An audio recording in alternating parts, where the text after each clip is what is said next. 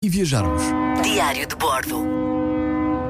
Ora, hoje e amanhã permita-me uma pequena alteração na mecânica desta rubrica do Diário de Bordo. No fundo, quando aqui falo sobre viagens, sobre aquilo que visitei, aquilo que experimentei, aquilo que vi, uh, hoje gostava de ser um pouco mais específico. Hoje entrarei no campo da gastronomia, neste caso na gastronomia do Sri Lanka, e amanhã na gastronomia uh, da minha última viagem à Rota da Seda pelo Quirguistão e pelo Uzbequistão, também pelo Turcomenistão, mas sempre apontando esta uh, especialidade gastronómica. Ora, hoje dedicamos tempo à comida no Sri Lanka.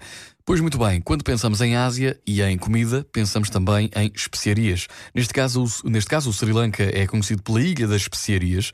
Por regra, em regra geral, gosto bastante de gastronomia asiática, eh, pelo menos nos países onde já passei, e no Sri Lanka foi, não foi muito diferente. Eh, gostei bastante, é muito diversificada. A maior parte dos hostels e dos hotéis aposta hum, quase sempre em pratos similares, mas eu próprio, quando vou viajar para estes sítios, Gosto não de comer em restaurantes conhecidos eh, ou restaurantes recomendados nos livros, seja o Lonely Planet, seja outro guia turístico qualquer, mas gosto sim de ir para o meio dos locais, onde comem os locais, onde houver uma fila grande de gente ou onde houver um aglomerado de gente no meio da estrada a comer, seja o que for, se calhar é para lá que vou.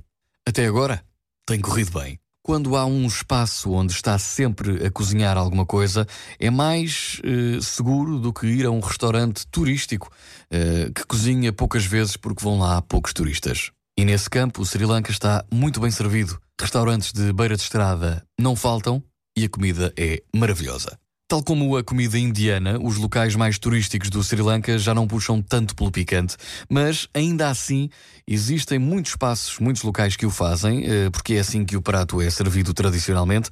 E aqui atenção, porque da minha experiência, quando eu próprio pedia para não trazerem comida picante, ela vinha picante. Eu acho que os asiáticos, neste sentido, neste caso os singaleses, eh, não sabem o que é não trazer picante. E por isso, desde já a sugestão, quando houver um prato picante, mais do que beber água, o pão ajuda a amenizar. O coco está presente, está muito presente na gastronomia do Sri Lanka, tanto nos doces como nos salgados. Nas especiarias, então, nem é preciso falar. Uh, o arroz é consumido bem em todas as refeições, ou seja, três vezes ao dia, o que significa que, uh, que não há produção nacional de arroz que alimente toda, toda aquela gente, portanto, tem de ser importado. Além do arroz branco, suduro samba, uh, que é o mais consumido, também provei o arroz vermelho, que é local. Rice and curry, o arroz e o caril vão estar em quase todos os pratos. Arroz e caril variado, pode ser de carne, peixe, batatas, vegetais diversos, mas o caril é quase sempre picante.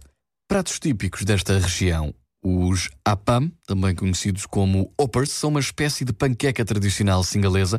São feitos com uma massa de arroz fermentado misturado com leite de coco. Ao serem cozinhados, deverão ficar tostados nas pontas eh, e com um acumulado de massa no meio. O Ela Wahum são panquecas de coco doce. Kotu Roti. Kotu Roti foi o que eu mais comi no Sri Lanka durante os meus uh, eh, 20 dias de viagem. É sem dúvida um dos pratos mais populares. Existe na variedade vegetariana também de ovo com carne de galinha, vaca ou cabra.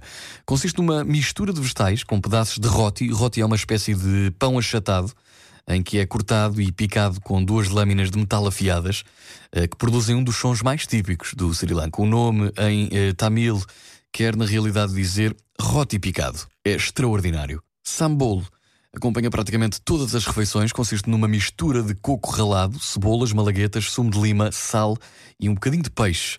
Deve ser polvilhado por cima uh, de uma refeição principal, digamos assim. É um condimento, é assim uma espécie de extra.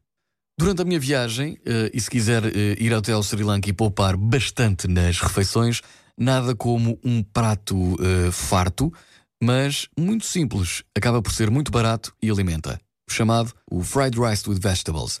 Arroz frito com vegetais. Nada tem que saber. É um prato bastante uh, grande, uh, vem, vem em grandes dimensões, dá para. Um, um, prato para uma pessoa dá no fundo para três ou quatro. A pessoa fica uh, satisfeita e no fundo acaba por gastar cerca de, na minha altura pelo menos, 80 cêntimos numa refeição. A comida do Sri Lanka é rica e variada e é sem dúvida uma experiência para se viver.